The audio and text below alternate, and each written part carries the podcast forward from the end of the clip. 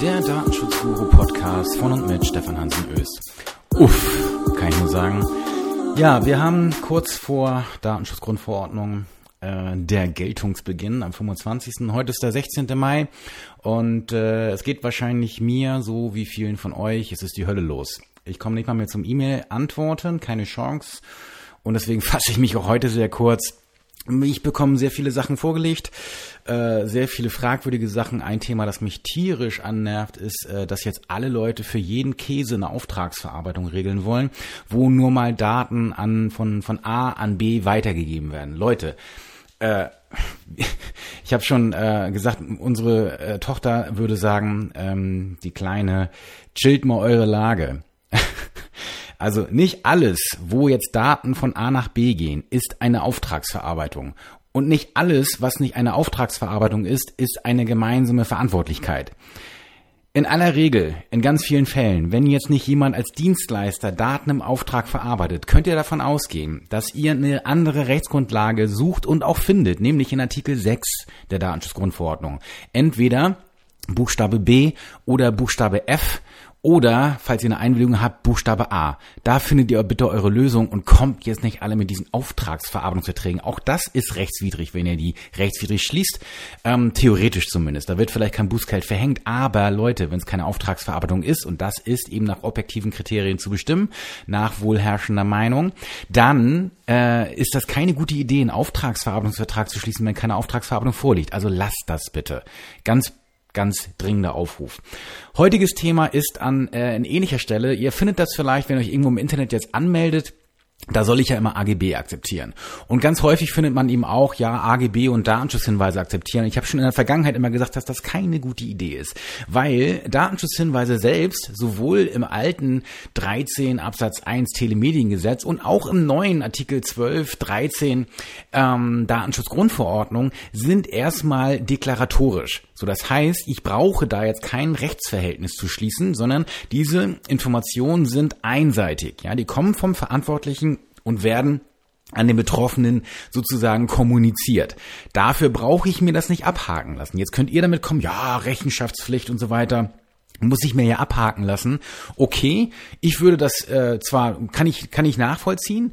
Äh, ich selbst würde halte das nicht zwingend für erforderlich und das wäre auch ein Wahnsinn, weil wir nachher nur noch Dokumentation darüber haben und das sind auch personenbezogene Daten, wem ich wann welche Informationen erteilt habe. Und hier zeigt sich auch mal wieder, dass die Informationspflichten in der Datenschutzgrundverordnung im Zusammenhang mit der Rechenschaftspflicht wirklich ein Graus ohne Ende sind. Es passt vorne und hinten nicht, es knatscht und barzt hier im Gebälk. Ähm, es macht einfach keinen Sinn und es zeigt sich immer mehr, wie schlecht die Datenschutzgrundverordnung gerade in diesem Part ist. Ich kann mich hier nur wiederholen. Es ist wirklich gruselig. Während andere Regelungen wie Artikel 32 jetzt insbesondere in der ähm, sprachkorrigierten Fassung ähm, wo das Wörtchen gegebenenfalls jetzt im deutschen Text noch ähm, im Hinblick auf die zu treffenden technischen und organisatorischen Maßnahmen eingeführt worden ist. Den 32 halte ich für insgesamt wirklich ganz gut geeignet. Ähm, man könnte sagen, gelungen. Äh, ich finde auch den Artikel 6 grundsätzlich im Absatz 1 so, dass man damit wunderbar arbeiten kann. Alles in Ordnung. Aber die Informationspflichten, mein lieber Scholli, es ist wirklich übelst.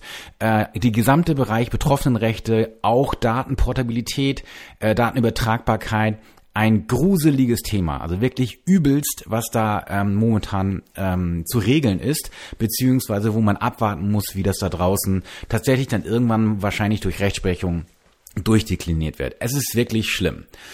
Aber wem sage ich das? Aber kommen wir zurück zu dem Thema, ich melde mich irgendwo an und ich soll AGB und Datenschutzhinweise akzeptieren. Ne? Oder ich äh, akzeptiere die Datenschutzbedingungen oder so weiter.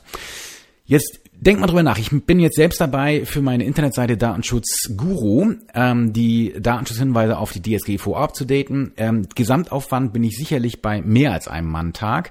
Ähm, und ich war vorher schon recht ordentlich mit meinen Datenschutzhinweisen. Ähm, das äh, ist tatsächlich nicht ohne. Und jetzt passt mal auf, äh, im Prinzip schraube ich fast jeden Tag eine Internetseite und es kommen neue Sachen dazu, es kommen neue Sachen rein, es wird gerade im Bereich Security immer wieder was dazu gebastelt. Ich kann also fast täglich theoretisch meine Datenschutzhinweise ändern. Ähm, und äh, na gut, täglich ist übertrieben, aber vielleicht wöchentlich, vielleicht monatlich. Wenn ihr jetzt im Rahmen einer Registrierung, zum Beispiel in einem Online-Shop, die Datenschutzhinweise zum Vertragsbestandteil macht, und zwar in der jeweiligen Fassung, dann habt ihr ein Riesenproblem, weil das dann ganz klar nicht mehr rein deklaratorisch ist, sondern es werden wahrscheinlich AGB sein. So, jetzt kann man darüber streiten, okay, es sind sowieso AGB geschenkt. Darauf will ich aber gar nicht hinaus. Das ist ein Riesenstreitthema und das äh, ist man in der Vergangenheit auch immer, da ist man so ein bisschen drumherum gekommen.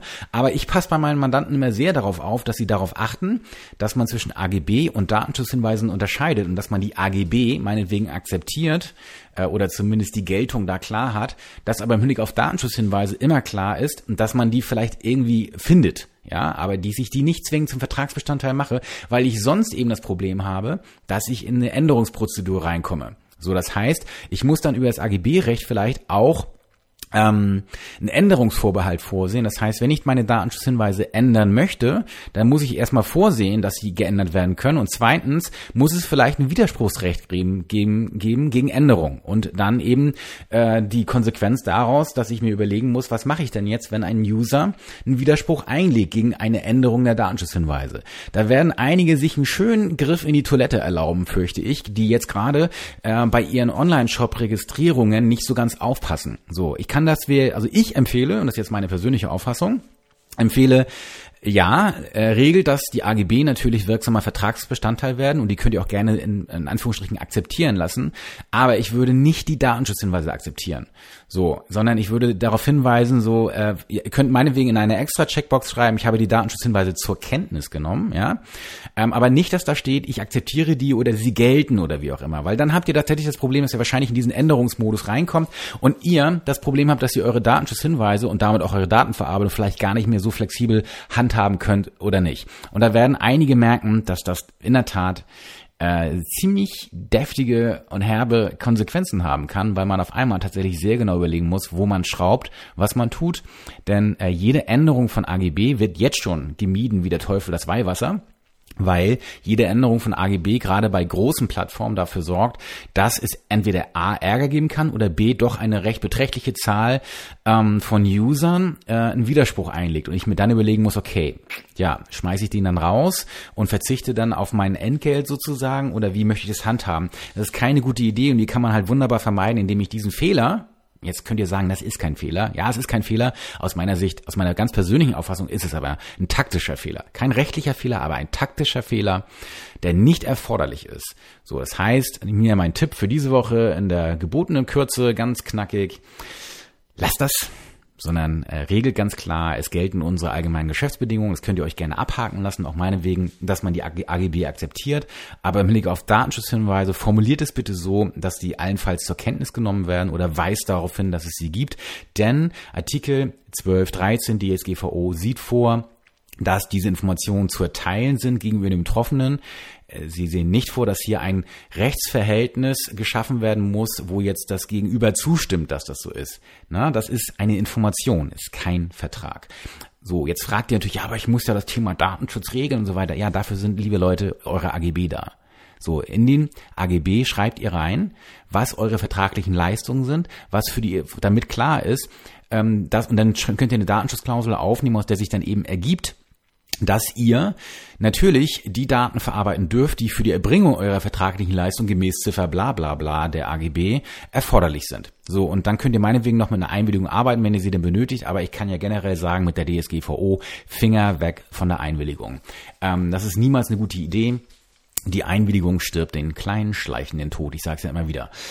Ähm, und keiner ist traurig. Nicht mal die Betroffenen sollten das sein. Ähm, auch wenn unsere derzeitige Justizministerin die Einwilligung für eine tolle Idee hält oder wie ganz viele Politiker, es ist keine gute Idee. Ähm, klar, es gibt Fälle, wo eine Einwilligung sein muss und auch eine gute Idee ist, zum Beispiel im Bereich ähm, Newsletter-Werbung, E-Mail-Werbung, Fax-Werbung, ähm, Telefonwerbung, ja, also alles im Bereich 7 UWG, Paragraph 7 UWG, aber ansonsten würde ich mir immer sehr genau überlegen, was ich da brauche oder nicht brauche. Das soll es aber gewesen, gewesen sein für diese Woche, denn ich muss zwingend und dringend an den Schreibtisch zurück. Bis dann, viele Grüße und tschüss.